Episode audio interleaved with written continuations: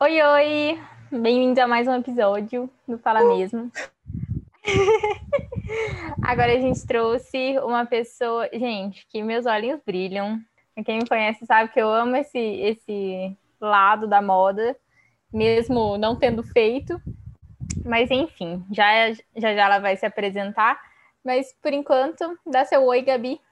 Oi, gente, bem-vinda, convidada. gente, eu não sei se essa convidada sabe, mas ela entrou no meu lugar numa empresa que eu estagiei. E a gente vai falar sobre isso. Mentira! Juro. gente, que louco. Maringá é um ovo. A gente já começa com as coincidências aqui no começo já. Então, já cheguei falando, mas prazer, meu nome é Andresa. Eu trabalho Andresa, com... fala quem é você no geral. Nossa, gente, muita coisa, mas vamos lá, vou tentar organizar pelo que eu faço agora. Eu, meu nome é Andresa, então, trabalho com moda, com consultoria de imagem especificamente, mas a minha formação é em publicidade, numa área que eu já trabalhei por, por muito tempo, né? Não foi assim muito, muito, mas foi muito tempo, acho que foi uns 5, 7 anos. E depois eu migrei para a moda, depois de uma pós-graduação e alguns cursos de atualização, e é isso que eu faço hoje. Trabalho com pessoas, trabalho com pessoas reais, e é o que eu amo fazer. É onde eu, de fato, me encontrei unindo comunicação com imagem, comunicação com moda, enfim, eu amo. Ai, que legal. E isso veio quanto tempo depois, assim? Depois da publicidade? Isso. Nossa, não, não foi muito tempo. Porque assim, eu já comecei publicidade, não, tipo assim, em dúvida. Tipo assim, ah, eu faço publicidade, eu faço moda. Na época eu tinha passado também em artes. E daí eu falei, vixe, o que, que eu vou fazer? E daí eu entrei em publicidade porque eu sempre me considerei uma pessoa ali comunicativa, criativa, na medida do possível. E porque eu ganhei bolsa numa faculdade noturna. Então eu poderia trabalhar, estudar, né, sem apertar muito meu orçamento, o orçamento da minha família. Então falei, bom, entre mortos e feridos, publicidade está aí, que eu acho que vai dar bom. E daí eu fiz publicidade inteira, né? E, mas eu sempre curti muito essa área. Aí depois que eu acabei publicidade, eu tinha, eu não sei se todo mundo tem isso, mas eu tinha aquele vislumbre da pós-graduação, tipo, nossa, pós-graduação, vou fazer uma pós-graduação, tá, E daí eu falei, bom, agora eu posso, né? Agora que eu posso investir nisso, eu posso fazer algo que eu sempre quis fazer. E daí eu fiz moda. Daí eu saí da, da pós-graduação de comunicação com moda e eu ainda não tinha me encontrado. Eu falei, gente, mas o que está acontecendo? Porque, tipo assim, eu já concluí a graduação, eu já sei a área que eu quero trabalhar, que é comunicação de moda, porque eu não consigo me encontrar ainda dentro da comunicação de moda? Tipo, por que, que eu não. Por que, que eu não tô curtindo trabalhar com empresas, fazer algumas produções, fazer algumas coisas, etc. Aí, beleza, né? Passou, passou um tempo, fui continuando trabalhando, porque depois, entre esse processo, eu fui demitida da agência que eu trabalhava. Então, eu decidi, entre aspas, né, empreender, mas não foi uma decisão assim, né, feita, foi uma decisão que eu fui levado para isso. E eu tinha que tocar o barco, porque eu era eu por mim mesma, né? Eu fazendo meu rolê. E daí, assim, do nada, eu falei, ah, eu vou fazer um curso de atualização em consultoria de imagem. Não para trabalhar com isso, a minha intenção não era trabalhar com consultoria de imagem, até porque eu sou uma pessoa, eu era, né, muito tímida. Então, eu trabalhando, tipo, é, comigo mesma e tendo que ter muito contato com as pessoas, eu falei, gente, eu, não, eu vou morrer de fome, sabe? Não vai dar para mim, não. Mas eu vou fazer o curso sei lá, para eu ter repertório, para eu entender o que as pessoas estão falando. Até porque na pós-graduação, como eu era a única pessoa da turma de publicidade, eu me sentia assim, um peixe fora d'água. Porque todo mundo falava um monte de termos, de coisa. Eu falava, gente, o que, que é isso? E daí eu resolvi fazer atualização em consultoria de imagem justamente para me inteirar um pouco mais. Aí começou, comecei a fazer a, a atualização em consultoria de imagem e estilo e eu curti pra caramba, tipo, eu gostei muito, muito mesmo. E daí eu falei, ah, bom, estamos aqui, pandemia rolando, eu não tenho nada a perder. Tipo, eu tava super tranquila com os clientes de publicidade, assim, porque eu, tava, eu trabalhava por conta, né? Super tranquila, eu vou ver o que, que, eu, que, que eu faço, assim, sabe? E vou, vou me arriscar um pouco mais nisso. E quando eu comecei, tipo, foi. Uau, foi muito bom para mim, assim, sabe? Porque eu entendi que eu não gostava de trabalhar com comunicação de moda, mas eu não gostava de trabalhar com comunicação de moda organizacional. não gostava de trabalhar com, aquele, com aquela hierarquia que a gente conhece dentro da, das, das organizações de moda, não gostava da, do racismo, do preconceito, de um monte de fala escrota que a gente ouve nesses ambientes, sabe? Eu não gostava dessa coisa engessada, assim, sabe? Mas quando eu é, peguei a moda, né, e eu entendi para mim mesmo, para mim, primeiro, que ela funcionava, e como eu poderia usar ela como ferramenta para outras pessoas, pessoas como eu, pessoas que eu não precisava ficar tipo com receio de encontrar, com receio de encarar, pessoas com quem eu poderia ser eu de verdade, assim, sabe? Eu falei, gente, é isso, assim, eu não, eu não gostava daquela moda, mas eu gosto da moda que aproxima as pessoas, eu gosto da moda que faz a gente ter diálogos, eu gosto da moda que, que é algo que acontece muito no, no meu Instagram hoje, por exemplo, é, é, aquela moda que de fato une, assim, sabe? Porque eu, uma pessoa chega no meu Instagram do nada e fala assim, nossa, eu amei seu conteúdo, amei você tal. E, gente, é, eu não ofereço nada, tipo, pessoalmente, assim, eu já desisti de ter uma conta pessoal no Instagram. Eu só posto coisas sobre trabalho. Então, o que está me unindo a essas pessoas é o conhecimento, é aquilo que eu tento oferecer. E, gente, é muito louco, porque numa empresa a gente não tem isso, né? A gente chega, a gente no máximo cria vínculos, é, a gente cria amizades entre as pessoas, mas é um rolê muito, um pouco mais frio, assim. E quando eu entendi que era esse contato que eu queria ter, que era esse, esse era o meu lugar, eu falei, gente, é aqui mesmo. E tudo que eu fiz, desde a publicidade, eu sinto que me preparou para esse lugar que eu tô agora, sabe? Então eu não me arrependo de ter feito PP, eu não me arrependo de ter, né, passado pelo que eu passei, em sentido de, de faculdade, etc. Porque eu uso tudo, né? E eu acho que, que eu deveria ter passado por tudo aquilo mesmo. Eu amo quando a pessoa, ela, ela fala que, ah, não, só vou ali me atualizar. Eu ia falar e isso. E aí, tipo assim, é realização da vida. Amo. Exato. Só vou ali fazer um negocinho rapidinho, só para fazer mesmo. Olha só, apaixonei, tô trabalhando com isso. Sim, gente, razão. Maravilhoso. Mas acredito muito que os trabalhos que a gente mais se encaixa, mais se sente confortável, é assim. É assim, é desse jeito. Ah, vou fazer um negócio ali. Pronto, se apaixonou. Olha só. É exatamente isso. Pior. E, é, e é, é louco, né? né? Sim, sim. Até porque a gente tem que tomar decisões muito cedo. Tipo, a gente sai do, do colégio, a gente tem uma super pressão para escolher um curso. E dentro do curso, a gente tem também N fatores externos que ajudam a, né, a colocar mais pressão sobre a gente. Então, eu acho super normal que durante a vida, durante o correr das coisas, a gente se ache, né? Vai se achando várias vezes no percurso, assim. Então, e vamos comentar sobre o trabalho, já que, para te contar, eu trabalhava na e-marketing e você entrou depois, não foi isso? Foi. Junto com o Rodolfo e com a Rafa. Ah, que legal! Era a minha vaga. Aí eu saí, eu tava terminando minha faculdade, eu saí para entrar uhum. na euforia. É, e aí, tipo, você entrou na minha vaga. Sim, sim, Gente, sim. Agora eu lembrei. Pequeno. Maringá, assim, tem duas pessoas, entendeu? Nossa sim. cidade é muito pequena.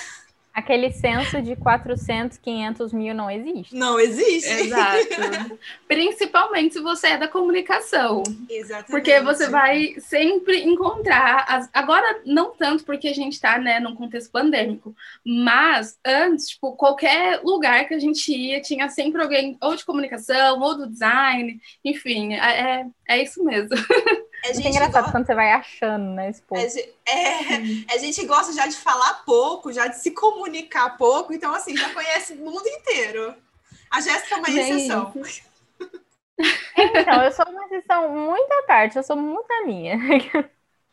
Eu conheço as pessoas por causa que, sei lá, meu irmão conhece, que a Gabriela conhece, tipo assim, umas pessoas nada a ver. Eu mesmo. Mas, ó, primeira pergunta aqui. Prefere coloração pessoal ou estilo? Eita, pipoco. Nossa, Você já chegou lá na, marcadora. Ó, por eu gostar muito de roupa, de roupa mesmo, assim, gosto, tipo, amo roupa. É, ver coisas diferentes, assim, design, cor e tal. Eu acho que eu prefiro estilo, mas. Ponto, eu prefiro estilo. Mas é, o, o momento da análise, para mim, é muito bom.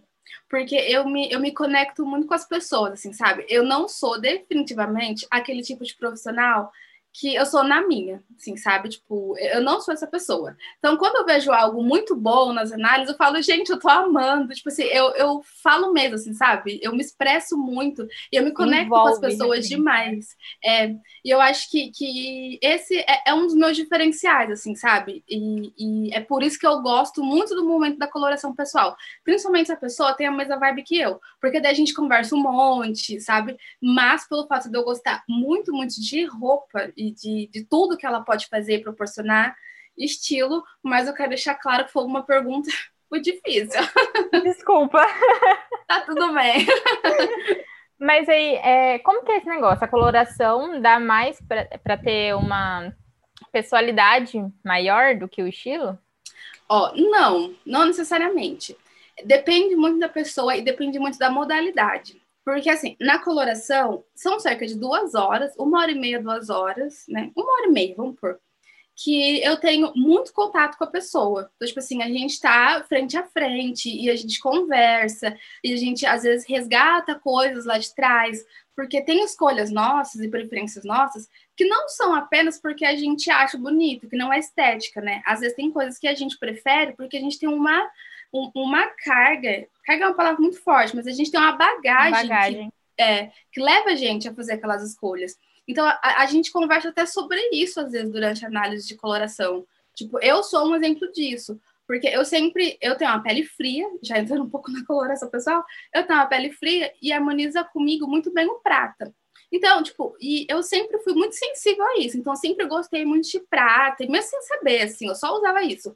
Quando chegou uma etapa da minha vida que eu precisava, eu senti, isso foi inconsciente, eu precisava me impor um pouco mais em determinados espaços, eu fui migrando automaticamente para o dourado. E estudando depois, a gente entende que o dourado ele tem um poder um pouco mais impositivo, imageticamente falando, do que o prata. Então, é, um, é algo que eu prefiro, mas não foi uma escolha estética que eu fiz, foi uma escolha que, que veio de alguns fatores externos.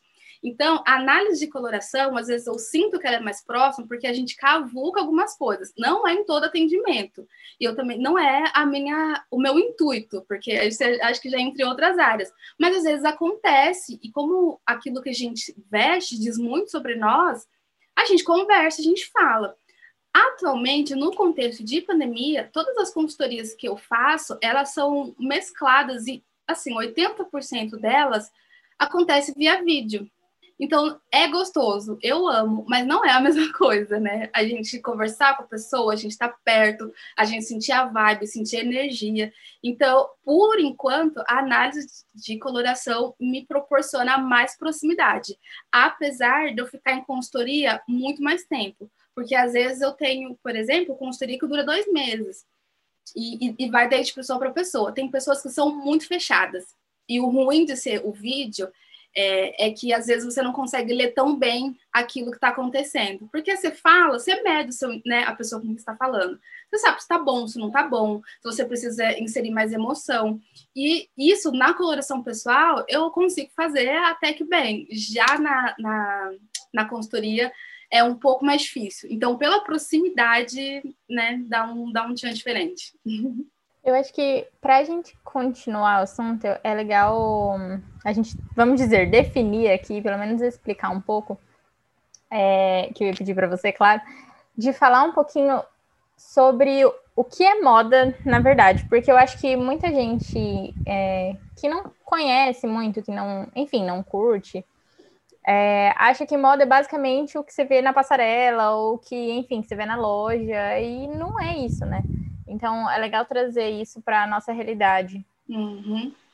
Ó, moda, o termo, tipo, o, o, conceito moda, como a gente conhece hoje, ele é ele é oriundo, não, não sei se é oriundo, mas ele tem um pouco mais de força ali quando a gente também tem uma, uma meio que uma classe burguesa em ascensão, porque eles precisavam se diferenciar do resto do rolê porque eles agora não tinham poder aquisitivo, e de fato era uma nova classe. Então, esse sistema, como a gente conhece hoje, de tendência, de.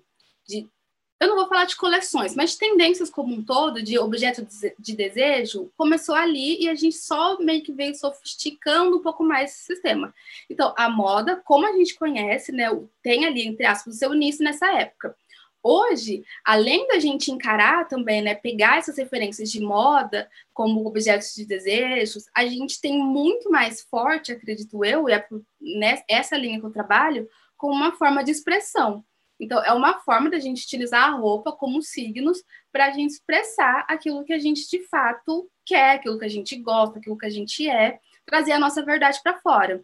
Então, aí tem diversas formas de encarar, né? Como um, um sistema entre aspas, é, mercantil, não sei se nem está por usar essa palavra, mas como um sistema de troca mesmo, é, como um, um, segmento financeiro, empresarial tal, mas ainda assim eu, eu sinto que eu defendo, na verdade, que a moda vem como uma forma de expressão, uma forma de fincar bandeiras no mundo, de fincar posicionamentos, e uma forma da gente se posicionar sem falar, né? porque uma das autoras fala que, que a gente cria imagens no outro através da roupa antes de abrir a boca.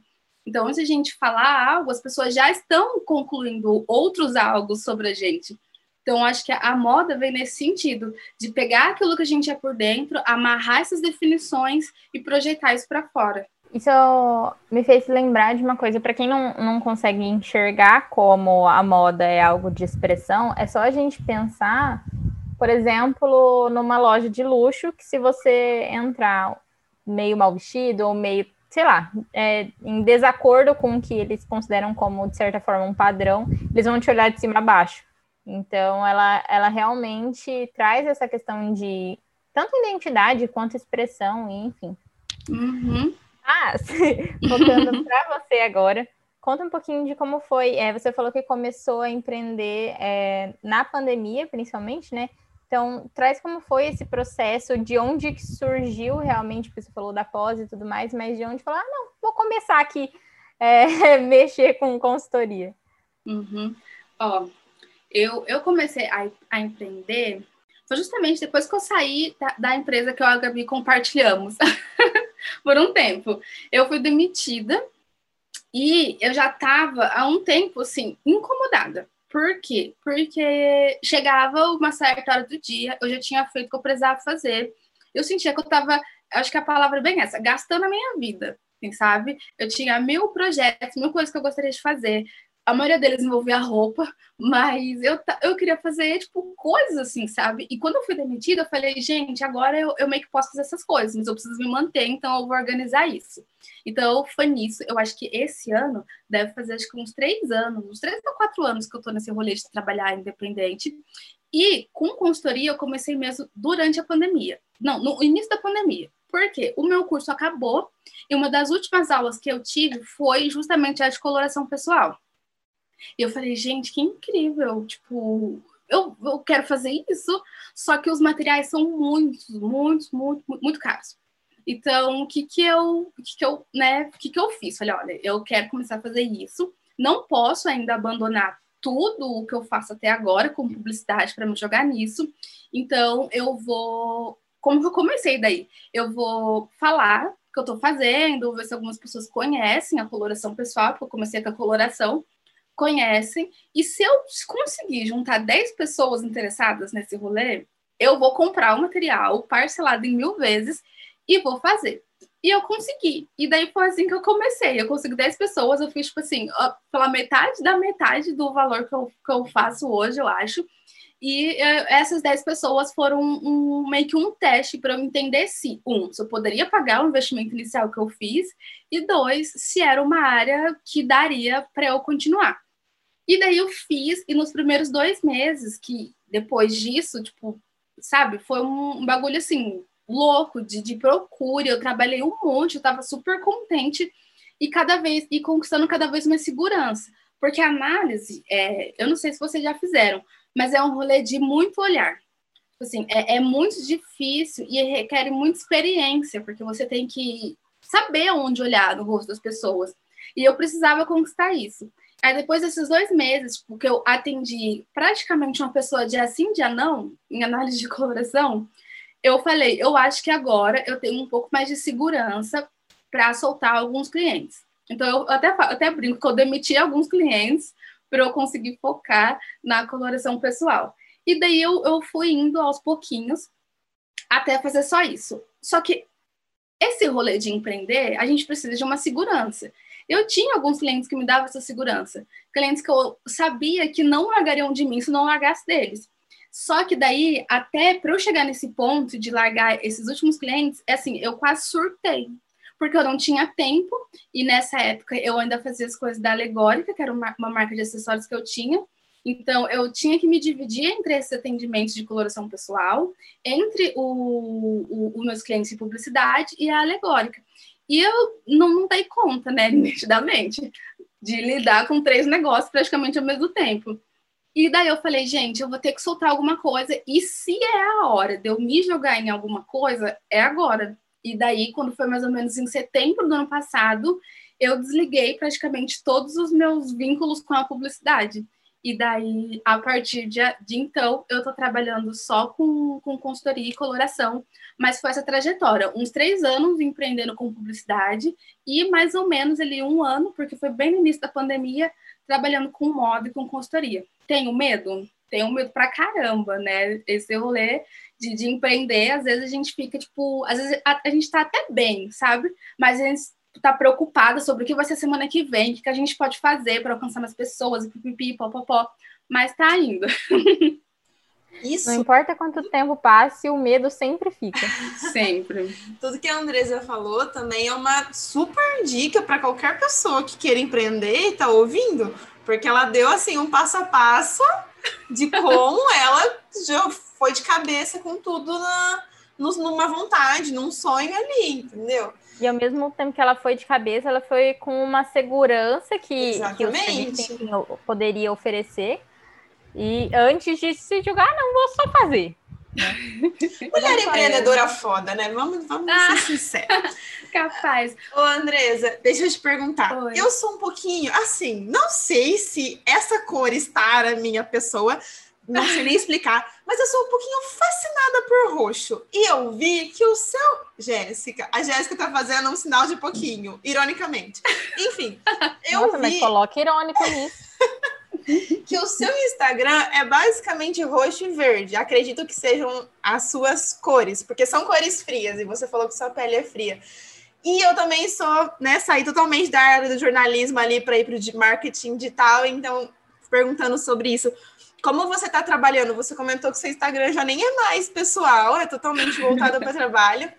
E como uhum. que você está trabalhando você, sua marca, é, suas cores, que isso é bem legal, porque você já mostra imagem pessoal. isso ali no Insta. Porque com certeza as pessoas vêm de lá, os clientes vêm dali. De indicação uhum. também, mas duvido muito que não seja mais dali. Uhum. Gente, é assim, é um ajuste constante. Eu, eu gosto muito de roxo, mas eu não uso muito roxo em roupa. Então, eu precisei pensar numa cor secundária que eu usasse, e que, e que no caso é o verde.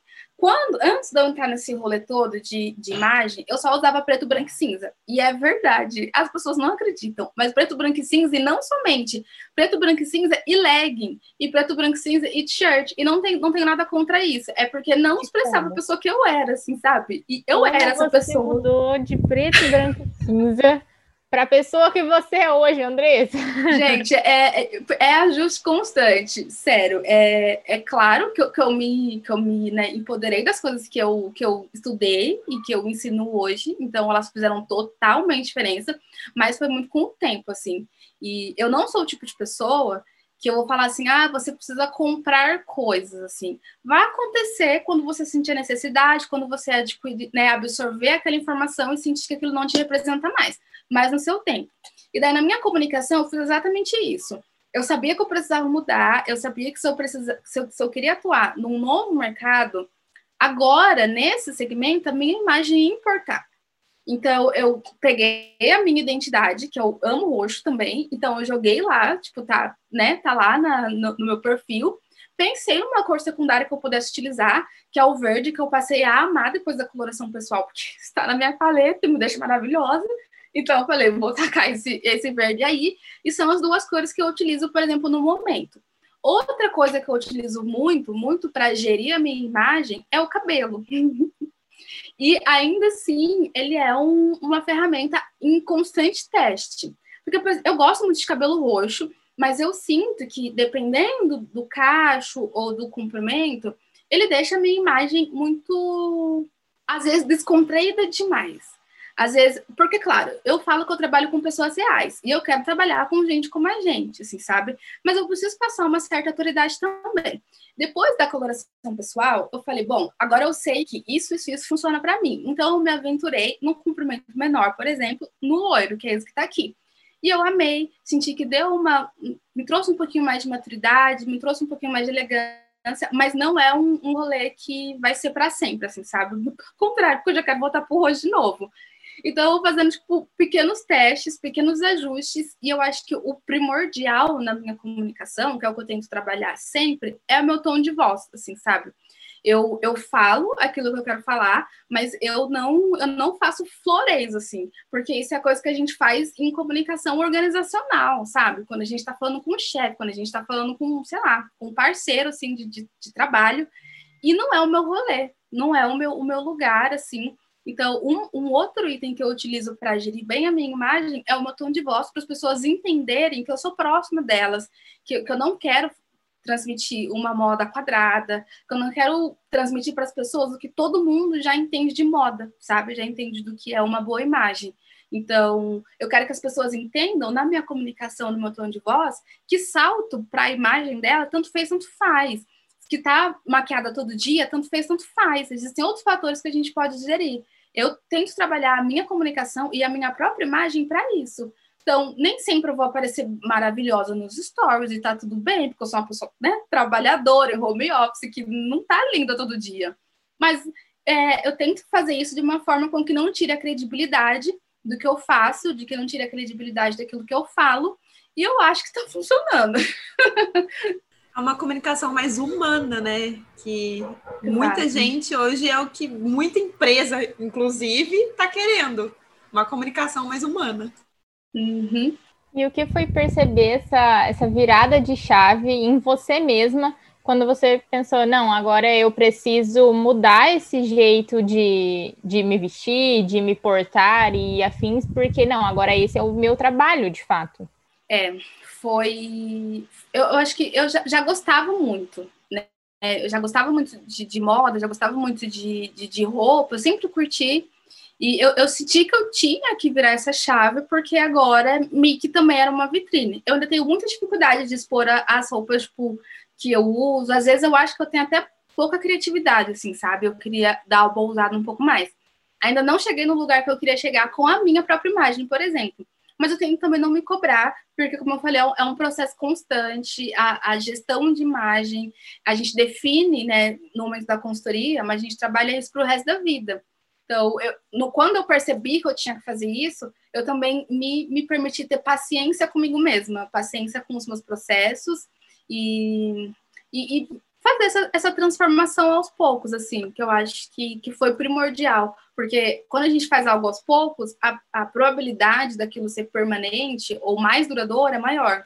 Então, eu quis fazer no meu tempo, porque eu achei que, que de fato seria uma, uma transformação genuína. E hoje foi, assim, se abriu meu guarda-roupa. Eu não sei se é bom ou se é ruim, mas tem pouquíssimas coisas pretas, pouquíssimas coisas neutras. E era um objetivo que eu queria. Tipo, eu queria gente, chega desse pretume aqui, esse monte de coisa preta.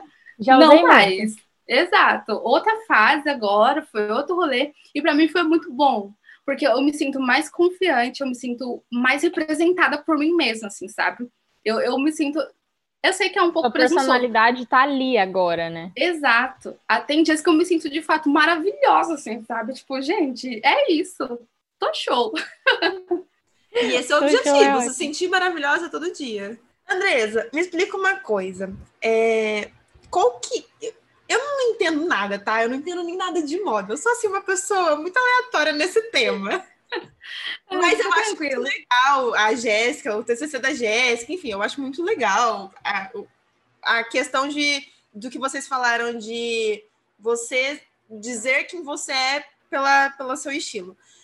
Mas, voltando, é, o que, que, é essa questão da, da, das da tipo de pele que você comentou, pele fria, pele, pele fria, quente. É, como que funciona isso? Porque eu sigo algumas pessoas também que fazem coloração pessoal e eu vejo que assim, por exemplo, minha pele é super vermelha. Já vi várias pessoas é, com peles vermelhas também sendo pele fria. Aí eu fico, gente, mas como assim? Como que funciona esse negócio? Uhum. Como vermelho é frio, né? Não, é, tá, tá, tá super dentro. Dúvida super boa. Então, a gente tem como ter performances de peles frias, quentes e neutras. E ainda que sejam neutras, a gente precisa encaminhar essas peles para uma subdivisão, que é o frio ou quente. Então, não existe pele que não é nada. Então, quando a gente fala de temperatura de pele, é como se a gente né, analisasse ali um, uma camadinha que fica até embaixo da nossa própria pele, que tem às vezes pode ter mais substâncias né, é, saturadinhas, ou mais substâncias quentes, ou mais substâncias frias. Quando a gente é composto por mais substâncias frias, ou seja, tonalidades às vezes, né, mais azuladas, esverdeadinhas, verde a gente pode até colocar no quente, mas mais azuladinhas, né, ou mais acinzentadinhas, a gente tem ali tonalidades um pouco mais frias. Quando a gente tem tonalidades que, né, ali embaixo da pele, que como um todo, não só embaixo da pele, mas também com cabelo, com olhos, sobrancelha, puxam bem para o castanho, para o saturadinho, assim, sabe? Para um toquinho ali de vermelhinho na beleza, a gente pode ter né, peles quentes. Mas o vermelho, por exemplo, toda pele cora, né? Toda pele a gente tem ali uma vermelhidãozinha um momento ou outro. Então, a vermelhidão a gente quase nem considera muito na hora de medir a temperatura a gente vai, passa, por exemplo, os tecidos de temperatura e entende, e a gente vai pegando alguns rastros também na beleza da pessoa. Que daí pode ser o cabelo, pode ser o olho, enfim, a gente vai, vai fazendo algumas leituras. Na internet, a gente fala muito sobre veia, né? Tipo, o que a galera fala, ah, se você tem a veia esverdeada, você tem uma pele quente. Se você tem uma veia azulada, você tem uma pele fria mas não é 100% real. Inclusive, as chances de dar erro é bem grande, assim, porque eu caí nessa. Eu tenho uma, uma veia quente, quente não, perdão, uma veia verde, e eu falei, gente, arrasou, eu sou quente, e eu amo as cores de primavera, que é uma estação quente. Eu falei, é isso, sou primavera, tenho certeza absoluta. E no, no momento da análise, assim, foi o total contrário. Então, as, as mesmo das informações que a gente consome online por aí, e a gente fala, ah, isso é isso, isso é aquilo, a gente tem, tipo assim, inúmeras variedades de peles. E cada uma delas, mesmo que a gente coloque elas antes da análise dentro de algumas caixinhas, a gente só pode saber, sabendo, assim, fazendo e vendo, porque é uma pluralidade gigantesca. Então, eu não sei se eu te respondi, mas é mais ou menos isso. Sim, André... inclusive dá vontade. Bora já fazer, fazer um orçamento. Já vai, acabando nossa conversa, a gente já bate um papinho sobre o orçamento. Vamos fazer um grupo? Só vamos. Falando nisso, você atende em grupo? Aquela a brincadeira que virou real. Ó, eu atendo, agora, na pandemia, eu atendo assim, no máximo, no máximo, duas pessoas juntas, assim. Mas quando é análise à distância, dá para fazer, tipo, um pacotão porque eu mando produzir materiais, não dá para fazer um pacotão e enviar tudo junto, daí ter um desconto. Mas presencialmente, no máximo duas pessoas, até porque meu escritório não é tão grande, então a gente precisa ali, né, ter um, um espaço, ter ar. Aí, Jéssica, olha só, a gente bate um papo depois. Vamos ali no final. Vamos fazer esse rolê. É, você falou exatamente o que eu queria perguntar, eu queria trazer agora, que você falou dessa, dessa análise à distância, e isso foi uma coisa que acredito que até a pandemia que, que fomentou isso, pelo menos mais forte, não sei se já era uma vontade antes, mas que você passou a. Você começou a desenvolver um kit, né? Que você envia uhum. para as pessoas para conseguir fazer online Uhum. É, e isso veio da, da pandemia realmente? Não? Isso já era algo que você queria? Como essa questão de você tem que estar sempre se. Não é se renovando a palavra, mas. Obrigada. Se reinventando para se adequar ao momento, a, até a demanda. Uhum. Gente, essa é uma pergunta muito boa e muito polêmica. Porque, assim, qualquer pessoa que pesquisa um mínimo de coloração pessoal com outros profissionais e blogs, etc., já ouviu muito, muito, muito é, falarem que não dá para fazer online, que coloração pessoal à distância, na verdade, né? Porque eu não faço online, eu faço à distância. Porque eu acredito que online você manda uma foto para pessoa e ela faz as modificações no computador e chega num resultado. À distância, eu ainda envio os materiais, a gente tem contato com o material, e só que eu não estou perto, né? Eu não, não tô ali com ela. Então, a gente ouve muito dizer que coloração à distância ou coloração online não funciona. E por muito tempo eu também reproduzi esse mesmo discurso, mas aí, mesmo reproduzindo isso, porque foi da forma que eu aprendi, eu sentia que uma, isso precisava acontecer de alguma forma, porque todo negócio que tem sustentabilidade, eu digo sustentabilidade de, de tempo mesmo, que é sustentável, que é durável, de alguma forma, em algum momento, ele vai precisar ser digital. Eu falei, gente, eu não posso ser a pessoa que eu trabalho com isso e eu não acredito que isso vá rolar ou vá acontecer. Beleza, pensei nisso e me guardei para mim. Durante o processo de mentoria, a minha, minha mentora falou a mesma coisa. Falou, Andresa, pesquisa, vai atrás. Eu sei que nos Estados Unidos já tem profissionais fazendo e precisa ser uma realidade, porque tudo que a gente conhece, conheceu há 20 anos atrás, tem um formato digital de alguma maneira hoje. Então, eu preciso, preciso estar atualizada, preciso estar nisso.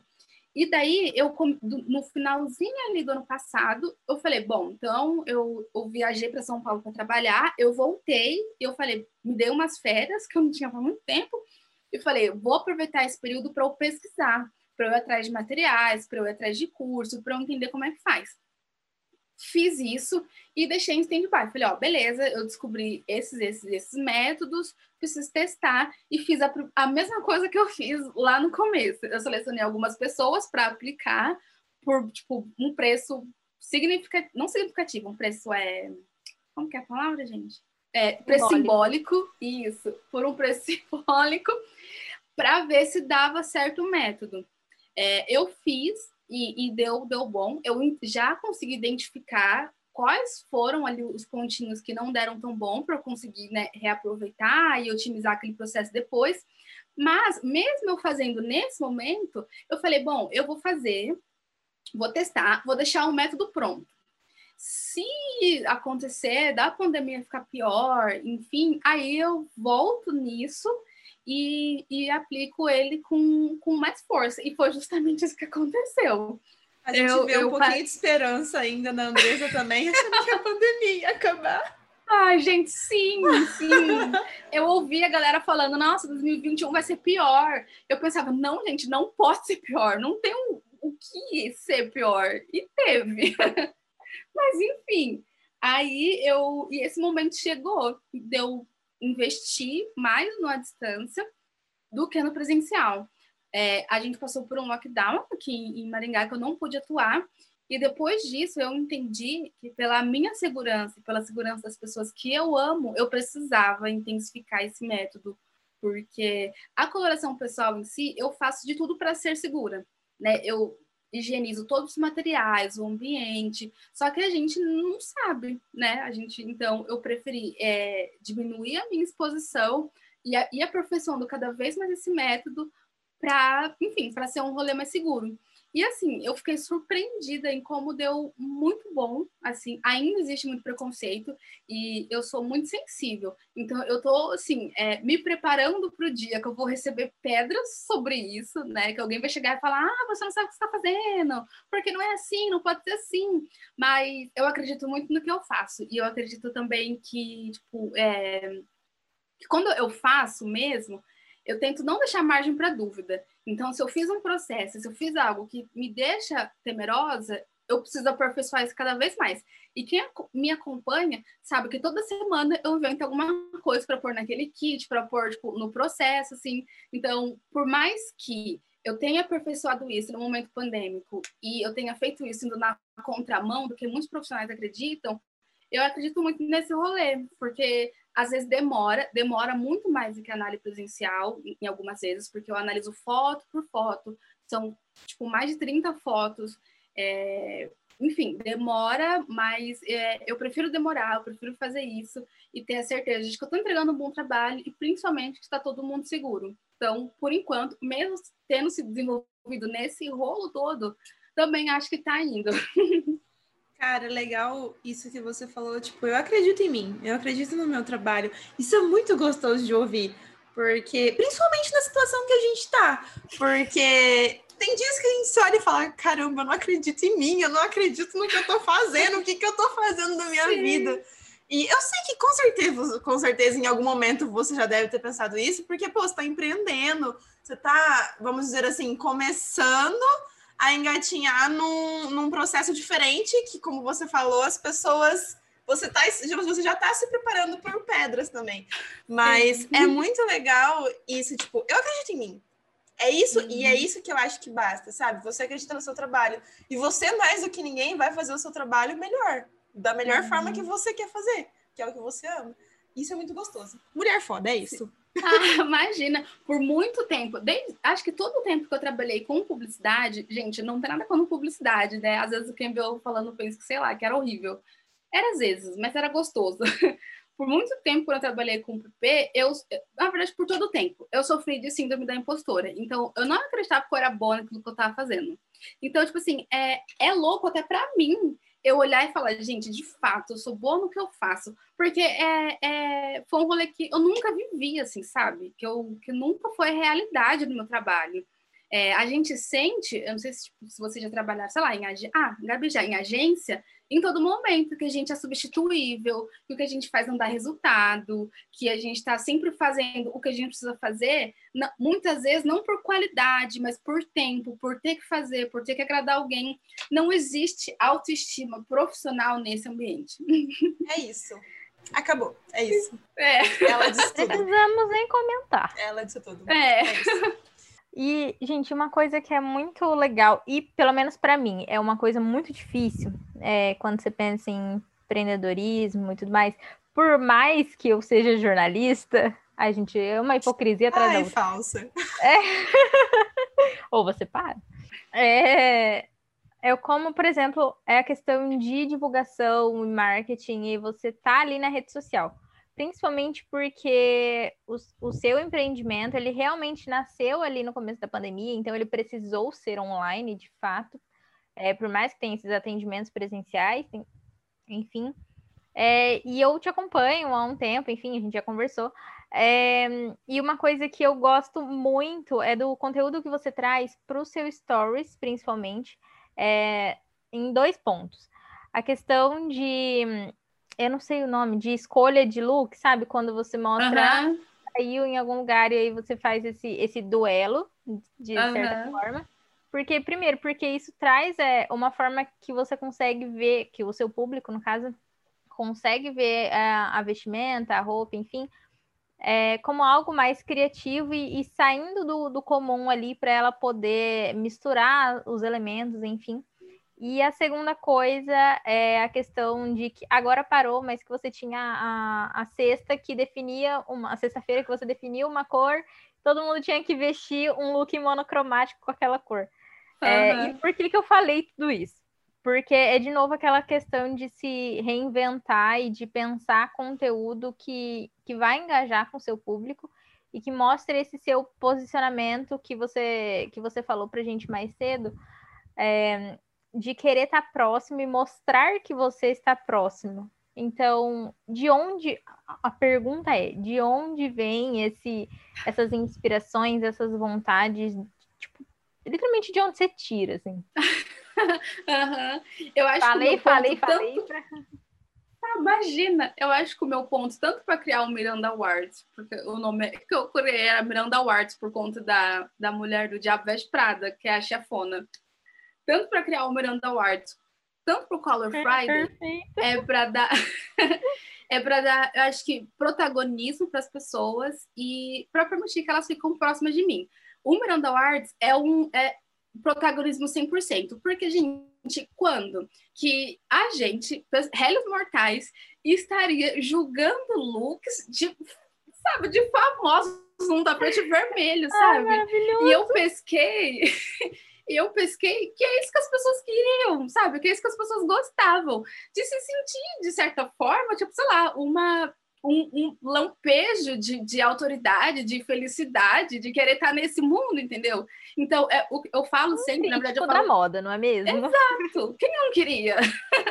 eu falo pro Diego, que é meu namorado, que quando eu faço o Miranda Awards e até as enquetes, eu faço e eu volto e eu vou votando todas, porque eu gosto, sabe?